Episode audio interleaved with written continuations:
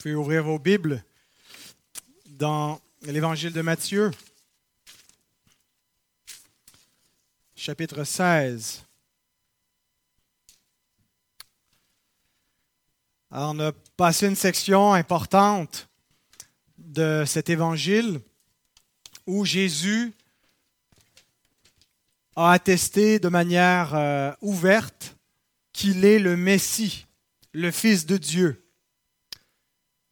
Et immédiatement, il se met à révéler un élément supplémentaire aux disciples, quelque chose qu'ils n'ont pas compris concernant le Messie. Il leur prêche Christ crucifié à partir du verset 21. Les disciples croyaient qu'il était le Messie, mais dans leur conception du Messie, il n'y avait pas de place pour la croix. Ils n'avaient pas anticipé cela. Alors Jésus leur révèle qu'il est bien le Messie, mais que le Messie est un Messie crucifié. Et à partir de ce point, on a à la fois atteint le point culminant et le point tournant de l'évangile de Matthieu, culminant dans le sens où euh, progressivement Jésus révélait son identité. Et là, oh, le point culminant, c'est quand il se révèle ouvertement comme Messie, mais aussi le point tournant parce qu'à partir de ce moment-là, c'est la pente descendante jusqu'à la croix, avant l'ascension finale.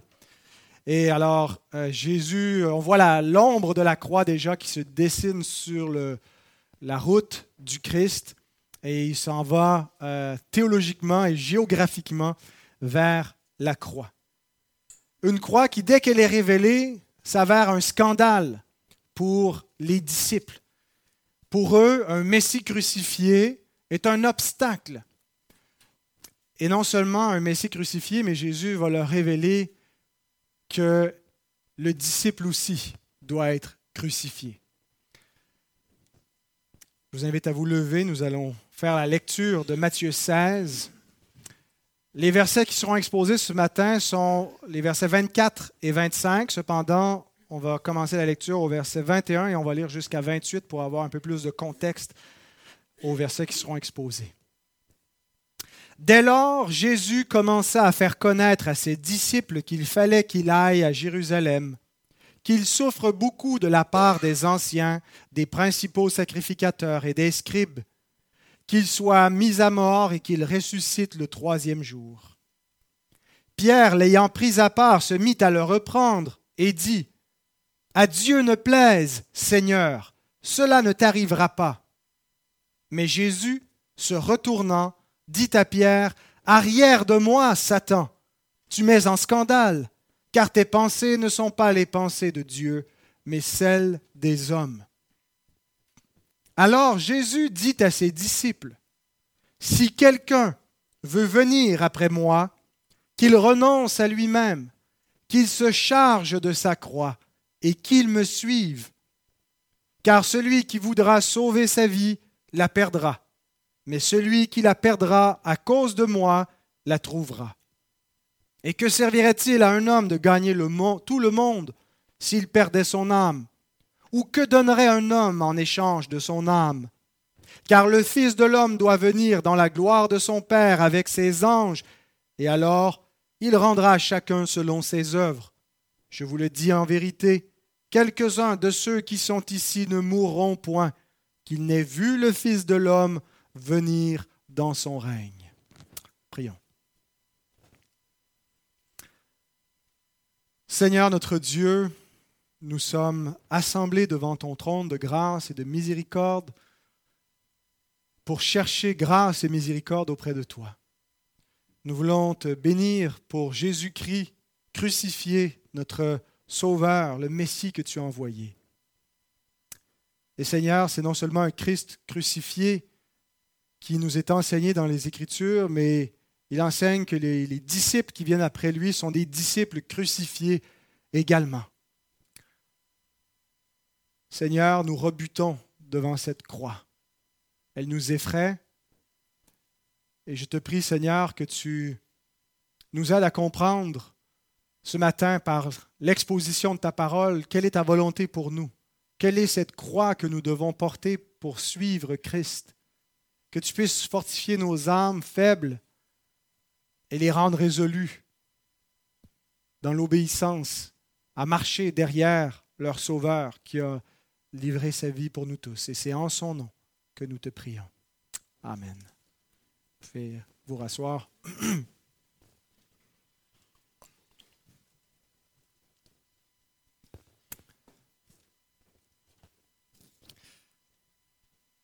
j'ai pas trois points, j'ai deux points ce matin. Et la dernière fois que j'ai prêché, j'avais quatre points. Alors, pour ceux qui pensent que j'ai toujours trois points, voyez, vous vous trompez. Peut-être que les plus euh, rusés parmi vous font le calcul, ils disent Ouais, mais là, quatre points, l'autre fois, deux points, fait six points en deux messages, ça fait une moyenne de trois points par message. Alors, mes deux points sont la présentation du disciple au verset 24 et l'authentification du disciple au verset 25. Alors Jésus nous donne au verset 24, on va le relire, il nous présente ce qu'est un disciple. Alors Jésus dit à ses disciples, si quelqu'un veut venir après moi, ou si quelqu'un veut être mon disciple, qu'il renonce à lui-même, qu'il se charge de sa croix et qu'il me suive. Il y a trois composantes à un disciple et on va les regarder dans l'ordre.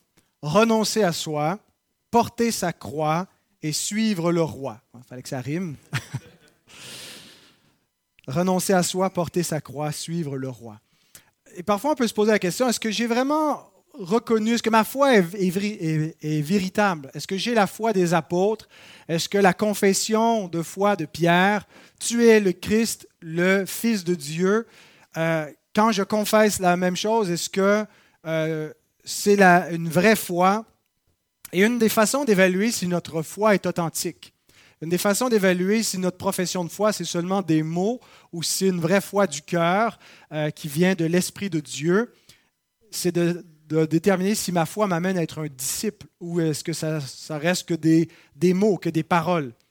Et donc, Jésus amène Pierre et les, douze qui, confessent euh, qu'il n'est pas suffisant simplement de confesser du bout des lèvres l'identité de Jésus.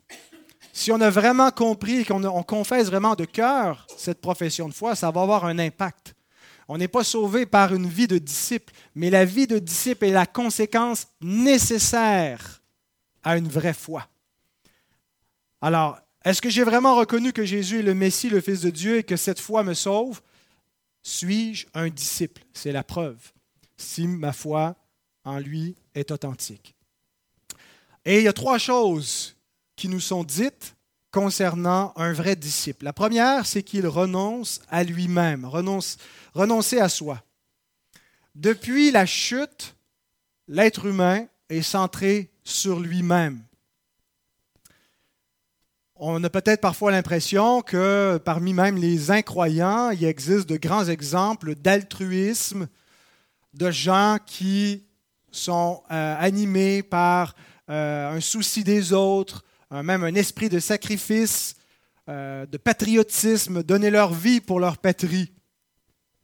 Et c'est vrai, on peut constater cela, mais ça ne change pas la disposition fondamentale de l'homme naturel, qu'ultimement, il est son propre Dieu. Charles Siméon commente ce texte en disant ceci. Depuis l'introduction initiale du péché dans le monde, les hommes ont rejeté l'amour et la crainte de Dieu et se sont soumis à la domination du moi. La domination du moi. Le premier idole que nous, que nous servons, la première idole, une idole que nous servons, c'est le moi. Euh, c'est pas euh, Baal ou euh, Bouddha ou je ne sais quel autre dieu ou guide qu'on pourrait suivre. le premier idole, la première idole, c'est le moi que nous suivons. Et c'est une idole qu'on a combattre toute notre vie. C'est une idole qui veut reprendre sa place une fois qu'elle a été détrônée, une fois qu'elle a été rejetée du contrôle de notre vie, une fois qu'on renonce à nous-mêmes, ben, le moi veut quand même revenir. Hein, le vieil homme euh, qui veut être servi. Et même le, verbe que Jésus utilise, euh, renoncer à soi, euh, c'est le même verbe qu'il utilise quand il prédit le reniement de Pierre. C'est exactement le même verbe.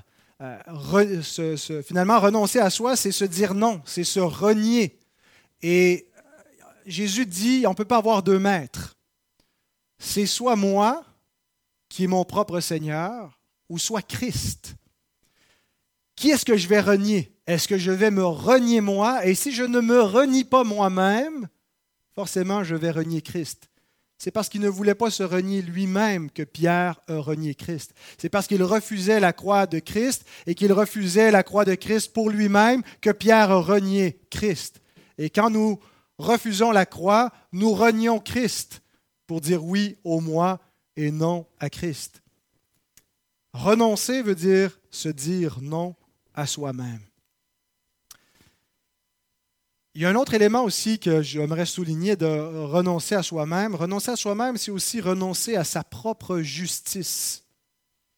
Ce n'est pas juste renoncer à être son propre Dieu, son propre Seigneur, la propre personne pour qui l'on vit, mais c'est renoncer à tout ce que euh, notre justice dans laquelle on pourrait mettre notre confiance pour avoir aux yeux de Dieu une valeur quelconque, où Christ devient mon unique assurance dans la vie comme dans la mort, pour reprendre la première question du catéchisme d'Aldelbert, quelle est ton, ton unique assurance dans la vie comme dans la mort? Est-ce que mon unique assurance dans la vie comme dans la mort, c'est Christ, ou est-ce que je place ma confiance dans ce que la chair, dans ce que ma propre justice peut accomplir pour moi-même? Et donc, ce n'est pas juste de renoncer à son péché, mais c'est aussi de renoncer à ses bonnes œuvres. John Gill l'explique ainsi. Il dit, pour être un disciple du Christ, qu'il renonce à lui-même, qu'il renonce à son péché, l'impiété et les convoitises du monde, qu'il renonce à toutes ses propres œuvres de justice en ce qui concerne la justification et le salut. Ce n'est pas dire qu'on veut arrêter de pratiquer le bien, mais c'est qu'on cesse de se confier dans notre propre justice pour le salut. Alors renoncer à soi, c'est cela. Arrêter de servir l'idole du moi, arrêter de se confier euh, dans, nos propres œuvres. Et ce, ce renoncement à soi n'est pas le fruit de notre libre arbitre, n'est pas l'œuvre d'une bonne volonté ou d'un simple effort de l'être humain c'est d'abord et avant tout une œuvre de grâce. Renoncer à soi, c'est possible lorsqu'on devient une nouvelle créature. Et on ne se rend pas soi-même une nouvelle créature, c'est la grâce de Dieu qui cause ce changement intérieur qui nous permet de renoncer à nous-mêmes. Il le fait par la puissance de son esprit. Tournez dans la deuxième épître de Paul aux Corinthiens.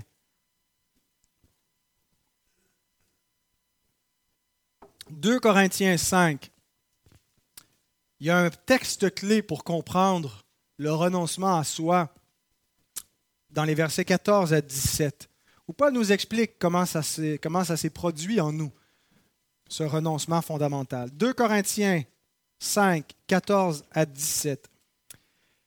Car l'amour de Christ nous presse, parce que nous estimons que si un seul est mort pour tous, tous donc sont morts et qu'il est mort pour tous, afin que ceux qui vivent ne vivent plus pour eux-mêmes, mais pour celui qui est mort et ressuscité pour eux. Ainsi, dès maintenant, nous ne connaissons personne selon la chair. Et si nous avons connu Christ selon la chair, maintenant nous ne le connaissons plus de cette manière. Si quelqu'un est en Christ, il est une nouvelle création. Les choses anciennes sont passées, voici toutes choses sont devenues nouvelles. Il y a beaucoup à dire sur ce passage et euh, ce n'est pas le, texte que je veux exposer ce matin, mais je veux l'utiliser pour éclairer notre, nos deux versets dans l'évangile de Matthieu. D'abord, la croix n'est pas à sens unique. Le Seigneur ne nous appelle pas à mourir à nous-mêmes, à prendre notre croix comme un sacrifice euh, de notre part qu'on a à faire. Euh, la croix, c'est d'abord la croix du Christ. C'est lui qui est mort en premier pour nous. Ce n'est pas nous qui sommes appelés à, mourir pour quelqu'un qui n'a rien fait pour nous. Nous mourrons pour quelqu'un qui est mort pour nous, qui a donné sa vie pour nous. Et ce n'est pas à sens unique pour lui non plus. Il a donné sa vie, pas pour des gens qui vont continuer à vivre pour des faux dieux, pas pour des gens qui vont continuer à vivre pour eux-mêmes. La croix produit cette réciprocité. Ceux pour qui Christ est mort ne vivent plus pour eux-mêmes, mais pour celui qui est mort et ressuscité pour eux. Si quelqu'un ne vit pas pour Christ, ben Christ n'est pas mort pour lui, ou en tout cas il ne l'a pas encore reçu, et il n'a pas encore été manifesté dans sa vie l'effet de la mort de Christ. Parce que la mort de Christ est efficace. Et efficace veut dire qu'elle a un effet. Et l'effet qu'elle produit, c'est qu'elle nous affranchit de l'idole du moi. Ceux pour qui il est mort ne vivent plus pour eux-mêmes, mais pour celui qui est mort et ressuscité pour eux. Elle change leur disposition la plus fondamentale, leur théologie la plus fondamentale. Qui est leur Dieu? C'est plus eux-mêmes. C'est plus l'idole du moi, c'est Christ qui devient le Seigneur et le Dieu de leur vie. Donc, la caractéristique fondamentale d'un disciple, c'est qu'il n'est plus idolâtre. Tous les hommes sont par nature idolâtres. Ils vivent pour eux-mêmes, ils vivent pour des faux dieux, pour les idoles qui se sont données, mais ultimement, ils servent le moi, l'argent, le travail, l'ambition. Mais le disciple, ça ne veut pas dire qu'il aura plus à lutter contre l'idolâtrie, mais il est fondamentalement délivré de l'idolâtrie, non pas par ce qu'il a fait, mais ce que Christ a fait. Sa mort, la mort de Christ, l'a affranchi et il vit maintenant pour son Seigneur. Autrefois, lorsqu'il appréhendait les autres et qu'il considérait le Christ, c'était du point de vue de la chair, c'est-à-dire qu'il était mort dans son péché, et pour lui, ce discours de l'Évangile avait une odeur de mort. Mais ça, c'était autrefois, c'était avant qu'il devienne une nouvelle création. Et c'est ce que veut dire hein, le, verset 16 et 17. Ce que nous étions avant, on connaissait les hommes et on connaissait, on, connaissait Christ du point de vue de notre nature charnelle et pécheresse, de notre mort spirituelle.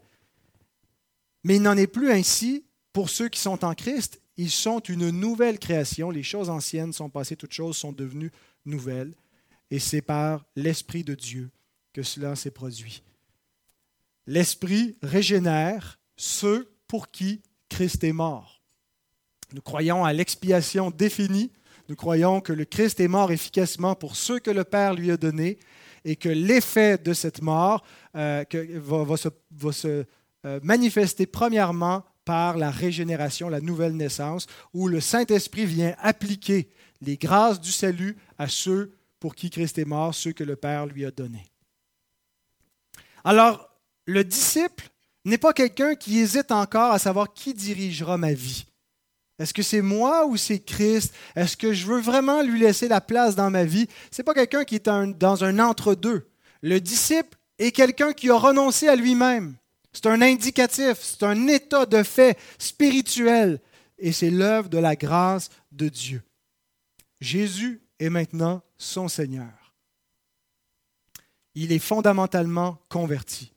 Bien sûr, il y a un impératif qui vient avec cela. Il continue à renoncer à lui-même consciemment.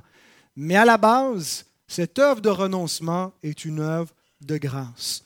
Alors Jésus dit que finalement, un disciple, c'est quelqu'un qui est converti. C'est quelqu'un qui est né de nouveau. C'est quelqu'un qui a vécu un changement fondamental dans son cœur qui va lui permettre de suivre un Messie crucifié et de souffrir avec ce Messie crucifié en étant solidaire par la foi en lui. Deuxième composante, porter sa croix. Les disciples ont reconnu que Jésus est le Seigneur et le Maître. Ils l'ont confessé au verset 16 par la bouche de Pierre. Tu es le Christ, le Fils de Dieu. C'est toi qui dois venir régner. C'est ce que veut dire le Christ, c'est le titre messianique. C'est toi le roi, c'est toi loin de l'Éternel qui vient pour établir le royaume de Dieu sur la terre. Ils ont reconnu cela. Mais pourtant, lorsque Jésus leur parle de la croix, ils sont rebutés, ils sont naturellement rebutés par la croix du Messie, bien qu'ils croient dans ce Messie. Et nous sommes dans cette même perplexité. où d'un côté on est attiré vers le Christ, on reconnaît sa seigneurie, et il y a quelque chose en nous qui résiste à la croix qu'il nous révèle. Et le disciple doit apprendre à accepter cette croix et à la porter. Il le fait en apprenant à se soumettre entièrement à la volonté de Dieu. Jésus lui-même, bien qu'il fût fils, a appris l'obéissance par les choses qu'il a souffertes et il a dû aller jusqu'au bout, boire la coupe qu'il demandait au Père s'il était possible qu'elle lui soit épargnée.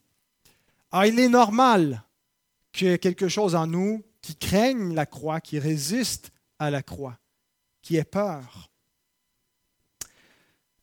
Pour nous, la croix, elle est un symbole hautement embelli dans notre contexte. On la porte comme bijou. Euh, on embellit, on orne nos bâtiments d'église avec une croix.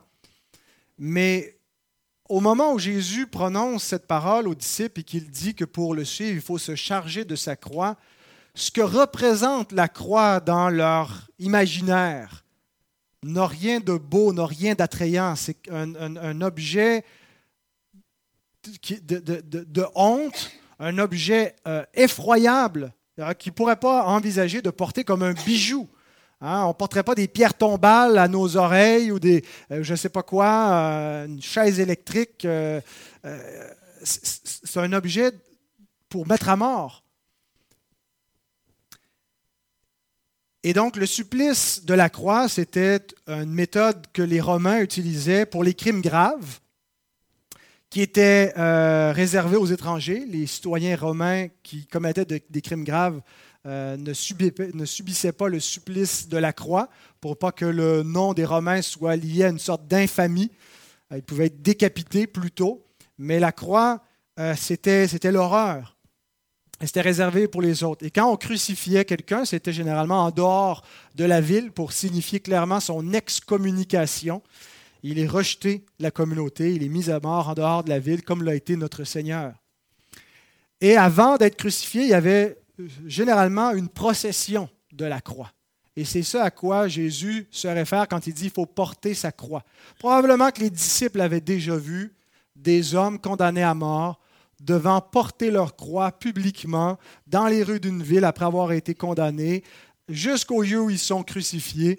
Euh, et donc, c'est un, une espèce de spectacle public euh, qui vise euh, à, susciter la crainte et, l'effroi dans la population pour décourager de, commettre des crimes graves en faisant ce spectacle de la justice. Voici ce qui vous attend si vous suivez la voie de ces criminels.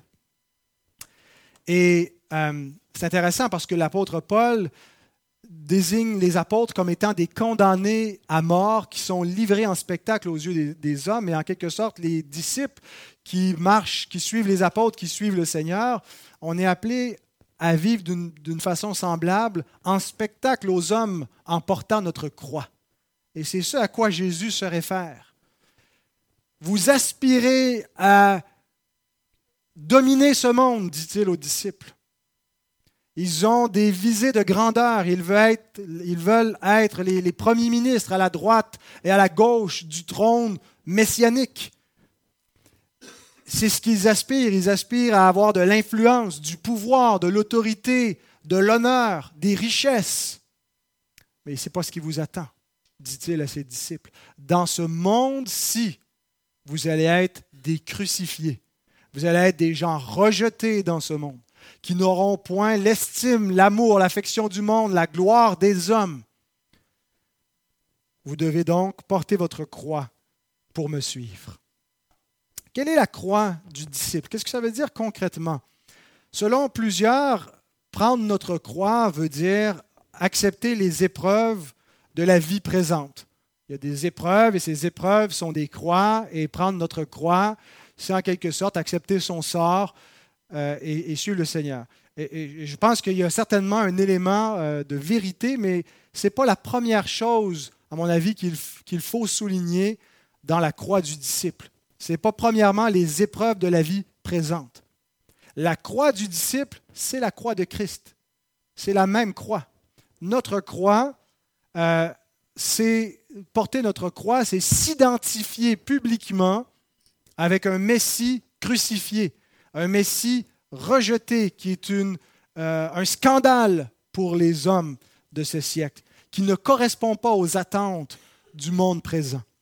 L'apôtre Paul dit dans Galates, chapitre 6, verset 14, Pour ce qui me concerne, loin de moi la pensée de me glorifier d'autre chose que de la croix de notre Seigneur Jésus-Christ, par qui le monde est crucifié pour moi, comme je le suis pour le monde. Qu'est-ce qui, fait que euh, l'apôtre Paul est crucifié pour le monde et que le monde est crucifié pour lui? C'est la croix du Christ. Ce n'est pas premièrement sa propre croix à lui, c'est la croix du Christ.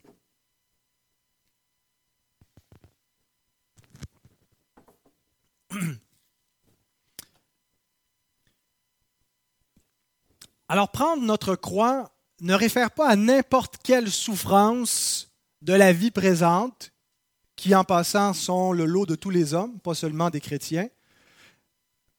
Prendre notre croix réfère spécifiquement aux souffrances qui sont reliées à notre union à Christ. Les souffrances qui ont directement rapport au fait que nous sommes à Jésus-Christ. Et je dirais qu'il y en a deux sortes. Il y a les euh, souffrances qui sont directement liées au fait que j'appartienne à Christ. Les persécutions qui viennent aux, aux disciples parce qu'ils sont des disciples de Jésus.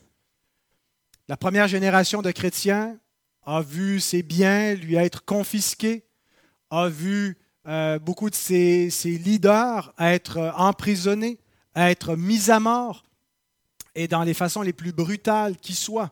On a jeté des chrétiens aux fauves pour amuser les Romains euh, dans le Colisée, euh, se faire manger par, par un lion, par un tigre, parce qu'on est attaché au nom de Jésus-Christ, parce qu'on refuse de dire César est Seigneur, et qu'on dit il y a un seul Seigneur, c'est Jésus-Christ.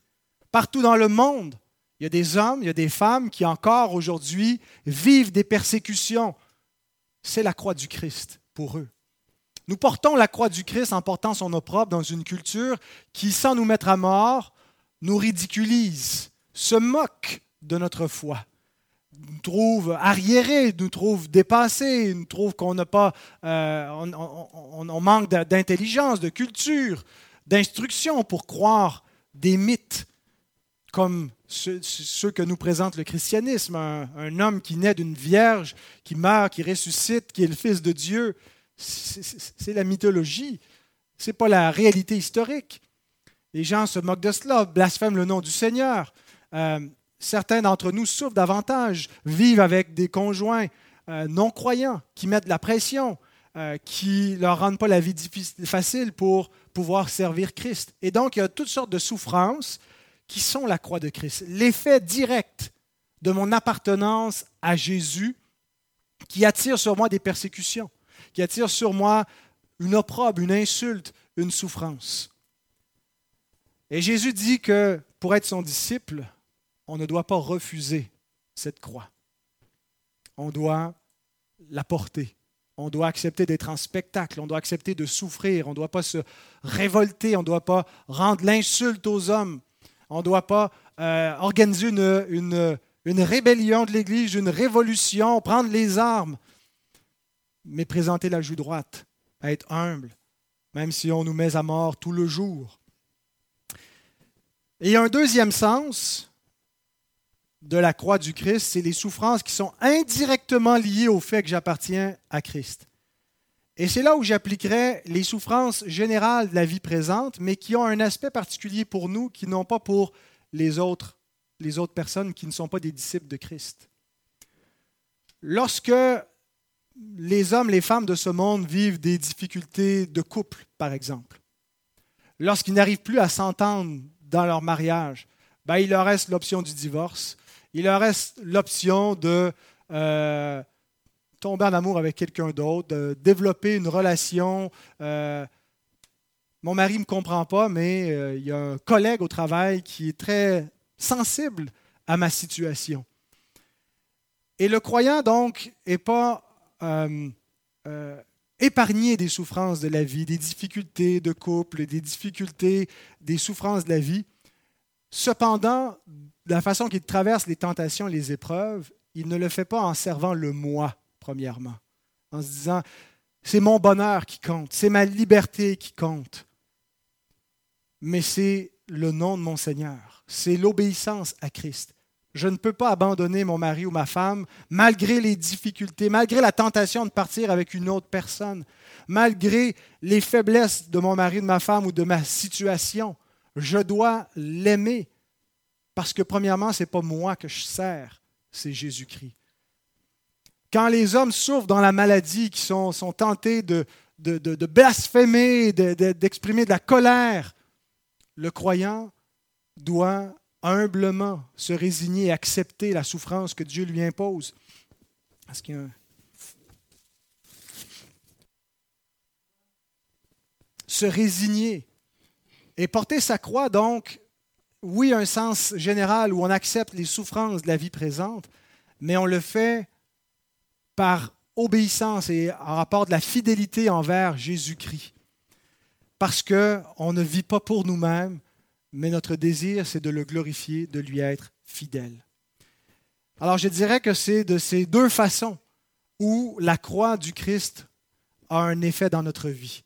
Les souffrances qui sont directement liées au fait que je lui appartiens et les souffrances qui sont augmentées indirectement par le fait que je lui appartiens, que je ne peux pas fuir ces souffrances parce que je veux être fidèle à Christ, c'est lui le Seigneur.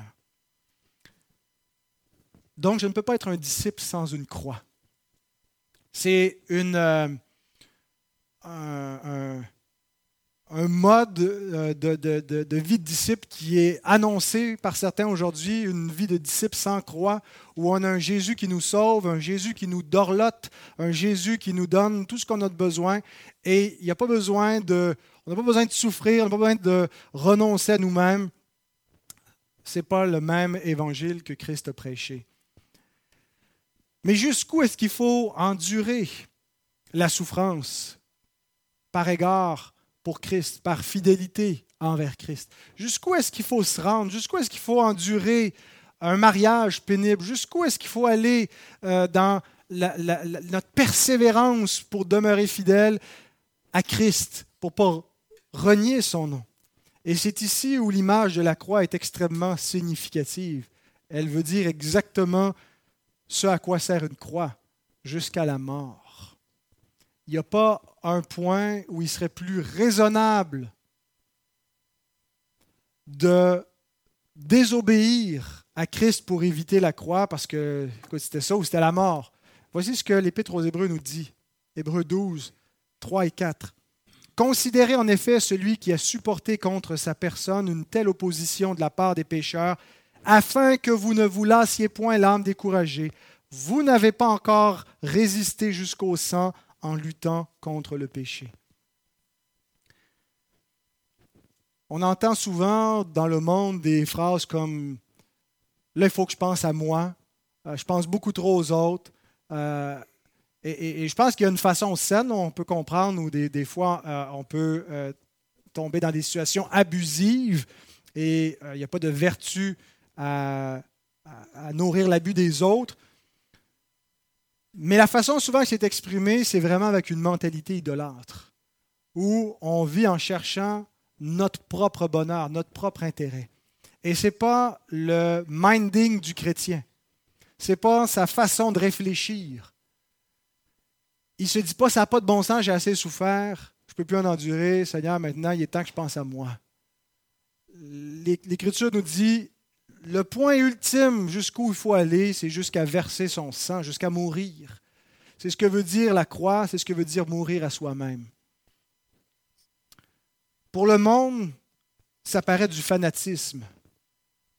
Vous êtes des fanatiques de vous tenir de cette façon-là avec autant de détermination pour demeurer fidèle à votre Dieu. Dieu ne vous demande pas ça. Lâchez le morceau. Mais pour un enfant de Dieu qui a reçu l'Esprit, c'est la vie de disciple normal. Il ne fait rien d'extraordinaire. Il demeure un disciple, un serviteur inutile quand il a fait tout ce qui lui était demandé. Et il ne trouve pas ça exagéré parce qu'il se rappelle que son Seigneur, qui lui est digne de toute gloire, de tout honneur, de toute obéissance, est mort pour des individus qui sont indignes, qui ne méritaient rien. Lui est digne qu'on meure pour lui et nous n'étions pas dignes qu'il meure pour nous.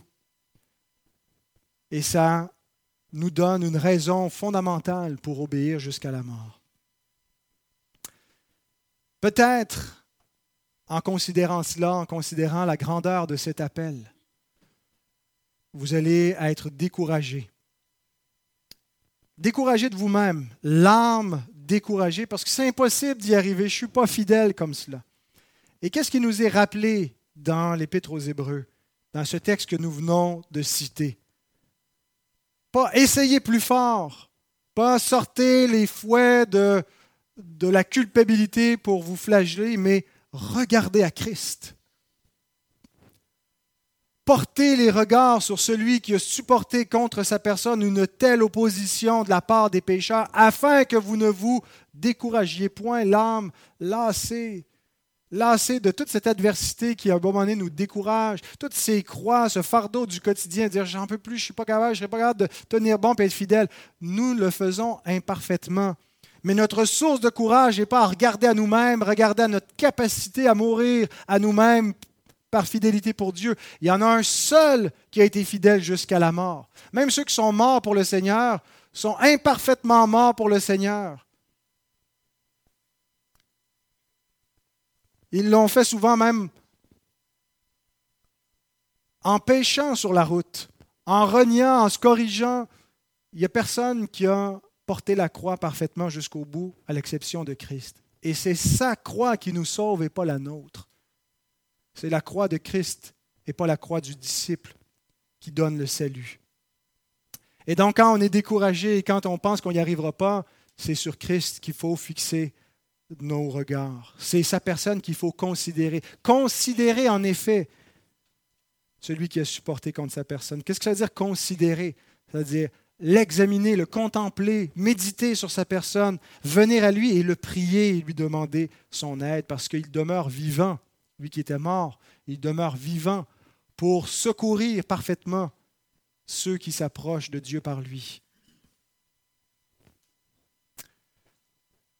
Et pour nous encourager euh, avec la, la crucifixion de la chair, le travail n'est pas seulement le nôtre. Il y a une partie qui est l'œuvre de l'Esprit. Paul nous dit dans Galates 5, 24 et 25, il dit, Ceux qui sont à Jésus-Christ ont crucifié la chair avec ses passions et ses désirs. Ici, il nous parle de la sanctification définitive il y a quelque chose qui a été fondamentalement, définitivement changé en eux. Ils ont été crucifiés avec Christ. C'est définitif et ce n'est pas eux qui l'ont fait. Qui l'ont fait. C'est l'Esprit de Dieu. Et il ajoute, si nous vivons par l'Esprit, marchons aussi selon l'Esprit. Ça, c'est notre part, la sanctification progressive. Dans cette œuvre, finalement, prendre sa croix, c'est la sanctification qui nous est représenté ici sous l'image de la croix, de la mort à soi-même. L'œuvre initiale et définitive de cette crucifixion, ce n'est pas nous qui l'avons fait. Ce n'est pas nous qui avons changé quoi que ce soit. C'est l'Esprit de Dieu qui nous a changé intérieurement et en cela nous avons été crucifiés avec Christ. C'est fait, c'est fait, c'est définitivement et c'est un changement qui ne pourra jamais être renversé en nous. Mais sur la base de cette nouvelle nature qui nous est donnée, de cette opération intérieure où, nos affections charnelles ont été remplacées par des affections spirituelles, nous sommes appelés à marcher dans une sanctification progressive. On n'est pas des marionnettes finalement. On a une volonté où on doit en conformité marcher dans l'obéissance par l'Esprit, marcher en cherchant à croître et à, à nous conformer de plus en plus, à être de plus en plus au diapason de la volonté de Dieu. Alors fondamentalement, nous sommes morts avec Christ, nous sommes crucifiés. Quotidiennement, ça consiste à se charger chaque jour de la croix. Mais tout cela va être imparfait. Imparfaitement, nous portons nos croix, nous renonçons à nous-mêmes. Mais ça demeure une œuvre, euh, cette, sanctification imparfaite demeure agréée de Dieu parce que fondamentalement, elle est reçue en Christ. Et le dernier élément d'un disciple, la description que Jésus nous donne au verset 24, c'est de suivre le roi. Renoncer à soi, porter sa croix, n'aurait aucun sens si ce n'était pas pour suivre Jésus. Ce n'est pas juste renoncer à soi pour renoncer à soi. Porter sa croix pour porter sa croix. Mais tout ça a pour but de nous amener à marcher derrière Christ, à le suivre jusqu'au bout dans l'obéissance. Alors la vie du disciple concerne toute son existence, toute sa vie, toutes ses décisions, où dorénavant, il suit Christ. C'est lui l'auteur de son salut et qui est celui qui dirige son salut également. Pas seulement qui a ouvert la porte et euh, il, il lui appartient maintenant au disciple d'aller où il veut, comme il veut. Il suit son Seigneur. Alors le salut, ce n'est pas premièrement que nous avons suivi Christ, mais c'est que Christ est venu pour nous. Et parce qu'il est venu et qu'il nous a aimé le premier, on peut le suivre. C'est lui qui est l'instigateur, qui est le premier. 1 Jean 4, 9 et 10 nous dit, L'amour de Dieu a été manifesté envers nous, en ce que Dieu nous a envoyé son Fils unique dans le monde afin que nous vivions par lui. Et cet amour consiste non point en ce que nous avons aimé Dieu, mais en ce qu'il nous a aimé à envoyer son Fils comme victime expiatoire pour nos péchés.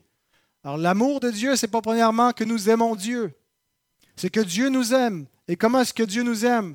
Dans l'œuvre qu'il a accomplie pour nous en son Fils bien-aimé comme victime expiatoire. Et au verset 19, il dit, pour nous, nous l'aimons parce qu'il nous a aimé le premier.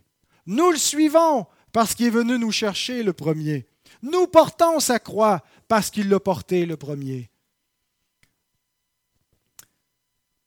Il y a un danger cependant avec l'évangile de la grâce. Lorsqu'on prêche la grâce comme nous le faisons et qu'on dit que ce n'est pas notre décision, que ce n'est pas notre sanctification qui nous sauve, que tout est accompli, que c'est Christ qui est l'auteur du salut, qu'il a tout fait, c'est de tomber dans l'antinomisme.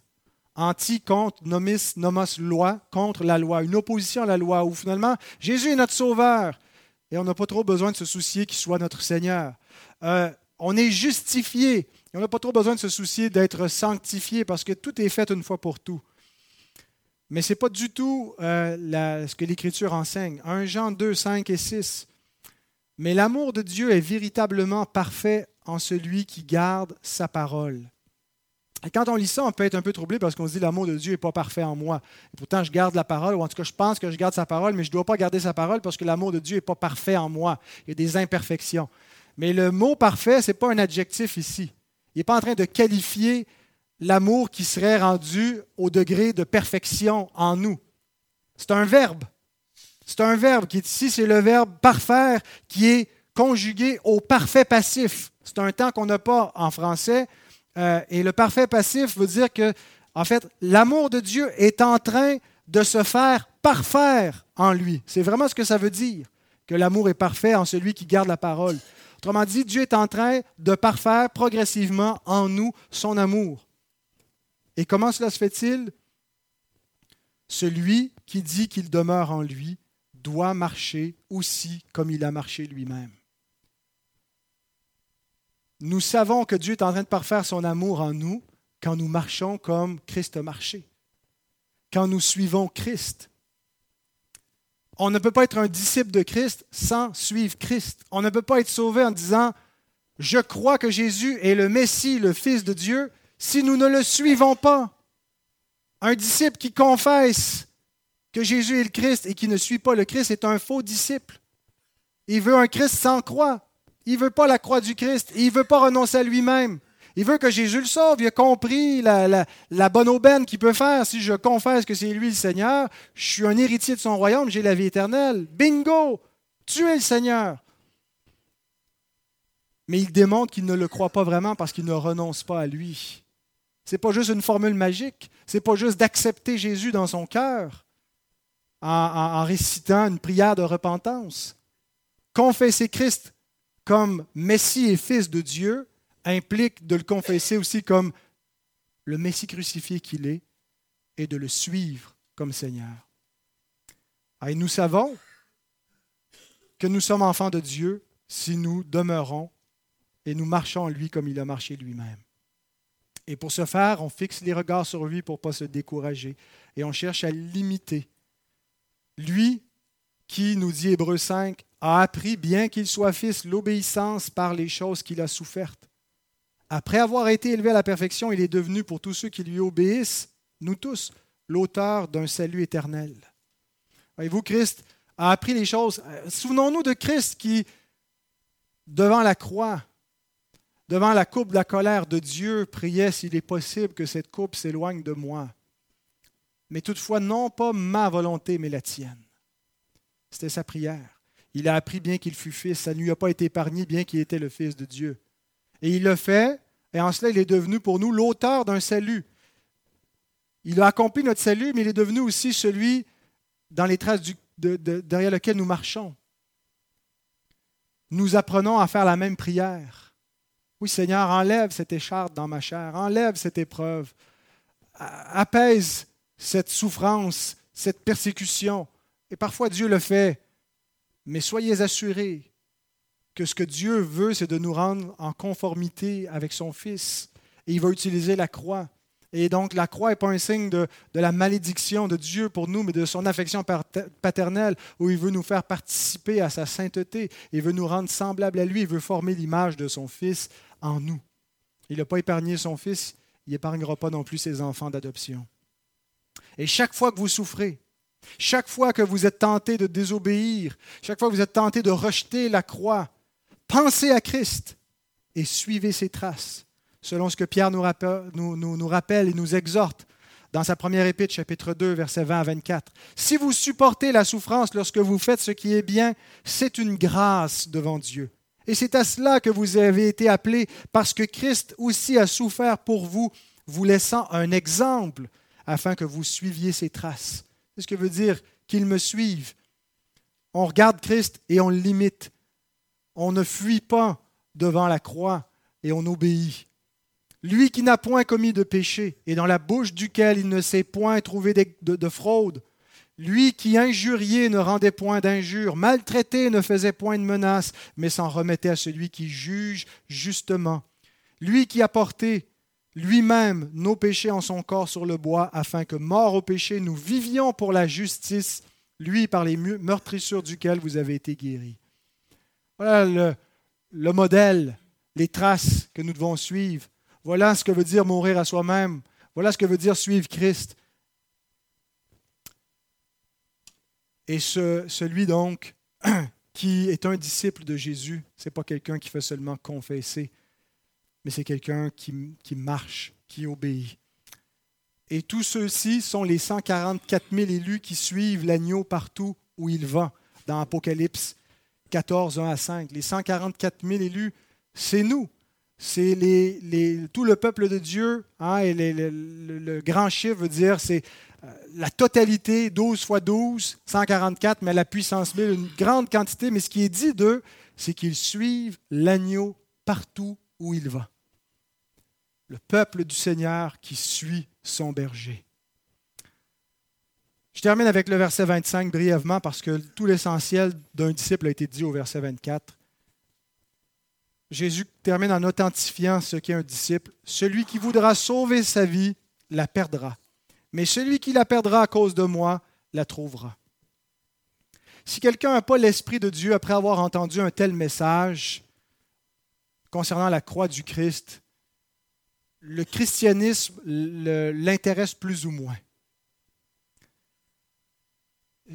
La promesse du christianisme d'avoir la vie éternelle est bien intéressante. Mais beaucoup de gens sont rebutés parce qu'on n'en veut pas de cette vie d'une vie de mourir à soi-même, d'être dans un monde en suivant un Christ crucifié, euh, de porter son opprobre, de porter cette honte, de devoir endurer les souffrances, de ne pas pouvoir se rebeller contre cette croix et de prendre notre vie en main pour faire notre volonté. Ce n'est pas les aspirations, disons, que l'être humain dans sa chair pécheresse a. Ce n'est pas l'idéal de ce que nous dit la, psychologie moderne pour votre épanouissement personnel qu'il vous faut la croix de Christ. Et si nous oublions la perspective eschatologique de la vie de disciple, nous sommes les plus malheureux de tous les hommes. Si on fait juste considérer la vie de disciple comme une fin en soi et qu'on ne va pas plus loin et qu'on arrête au verset 24 et qu'on ne va pas au verset 25, nous sommes les plus malheureux de tous les hommes parce que tout ce qu'on a, c'est une croix dans ce monde et rien de plus. Mais Jésus donne la perspective finale à ceux qui entendent son message. Celui qui veut sauver sa vie, n'est pas quelqu'un qui cherche le salut par les œuvres nécessairement, mais c'est quelqu'un qui se détourne du Christ à cause de la croix. C'est un inconverti averti, quelqu'un qui a entendu clairement le message de Jésus et que pour être son disciple, il faut renoncer à soi, il faut prendre sa croix, il faut le suivre, et qui pour épargner sa propre vie, pour se préserver lui-même, refuse parce qu'il veut sauver sa vie. Il n'a en vue en fait que la vie présente, que son confort actuel. Il veut être le maître et le seigneur de sa vie. Il ne veut pas qu'un autre dirige sa vie. Jésus dit, il perdra sa vie. Il lui annonce sa perdition éternelle. Celui qui ne veut pas être son disciple, qui a entendu et qui rejette Christ. Et Dieu va lui donner ce qu'il demande. Il le livre à lui-même. Il va lui donner une éternité sans Christ comme Seigneur. Mais Jésus identifie son disciple, c'est celui qui perd sa vie à cause de moi. Pas simplement quelqu'un qui perd sa vie. Il y a toutes sortes de gens qui perdent leur vie pour toutes sortes de raisons. Mais celui qui perd sa vie à cause de moi. Ce n'est pas qu'il n'aime pas sa vie. Nous aimons naturellement notre vie. D'ailleurs, Jésus dit qu'accomplir la loi de Dieu, c'est aimer notre prochain comme nous-mêmes. On s'aime naturellement soi-même, c'est-à-dire qu'on cherche naturellement ce qu'on pense qui est bon pour nous. Ce n'est pas qu'on n'aime pas notre vie, mais comme le dit l'Apocalypse, ils n'ont pas aimé leur vie jusqu'à craindre la mort. Ils aiment leur vie. Ils veulent pas nécessairement se faire souffrir, ce n'est pas des, des masochistes, mais il y a quelque chose qu'ils aiment plus que leur vie. Ta bonté vaut mieux que la vie à cause de moi, nous dit Jésus. Christ passe avant le monde. Au verset 26, que servirait-il à un homme de gagner le monde entier s'il perd son âme? Qu'est-ce qui vaut plus que tous les trésors de ce monde? Si Christ ne vous apparaît pas comme un trésor plus précieux que le monde, c'est qu'on n'est vous n'êtes pas un disciple. Christ passe devant la famille. Jésus dit, si quelqu'un aime son père, sa mère, son fils, sa fille plus que moi, il n'est pas digne d'être mon disciple. Christ passe avant le moi. Si quelqu'un aime sa vie plus que moi, il ne peut pas être mon disciple. C'est pas qu'on doit qu'il n'y a rien à aimer dans le monde, c'est pas qu'on doit mépriser notre famille comme si elle valait rien, c'est pas que notre vie vaut rien, c'est qu'on reconnaît que Christ est en premier, qu'il y a une plus grande allégeance. Pour le monde, ils disent Mais comment vous pouvez aimer quelqu'un que vous n'avez jamais vu plus que, vos propres enfants? C'est pas qu'il y a une affection sentimentale. Aimer Christ plus que tout, c'est d'abord lui donner la première place lui donner la première allégeance.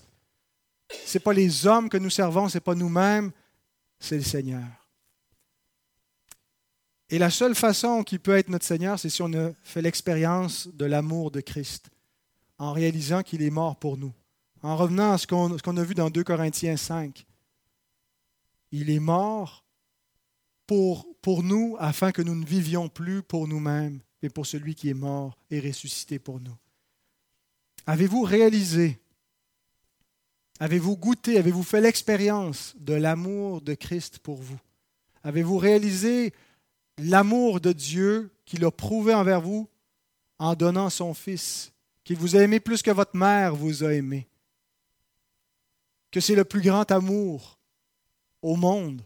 Dieu a tant aimé le monde. Dieu a manifesté son amour en donnant son Fils comme une victime expiatoire n'est pas une émotion, ce n'est pas un ressenti, ce n'est pas une expérience, ah, je le sens que Dieu m'aime. Tant mieux si vous avez vécu une espèce d'expérience extatique, transcendante comme cela. Mais l'amour de Dieu, c'est d'abord un fait historique manifesté dans la mort de son Fils pour des pécheurs et la résurrection de son Fils pour la vie éternelle. Et si vous avez cru et vous avez été convaincu de cet amour, vous avez connu l'amour de Dieu et vous avez été délivré de l'amour du moi. Vous avez été affranchi de vos idoles et du premier idole qui est dans notre cœur, le moi. Et en ce moment, l'amour de Christ, l'amour pour Christ vient avec des souffrances, avec la croix pendant notre vie, mais bientôt, bientôt, tous verront qu'on n'a pas perdu notre vie en renonçant à nous-mêmes, mais qu'on le confie à Christ. Et je termine avec ce que Paul nous dit dans Colossiens 3, 3 et 4. Car vous êtes morts. Bien sûr qu'on est mort, on a été crucifiés. Vous êtes morts et votre vie est cachée avec Christ en Dieu. Quand Christ, votre vie, paraîtra, alors vous paraîtrez aussi avec lui dans la gloire le futur de la promesse quand Jésus dit Celui qui perd sa vie pour moi la trouvera.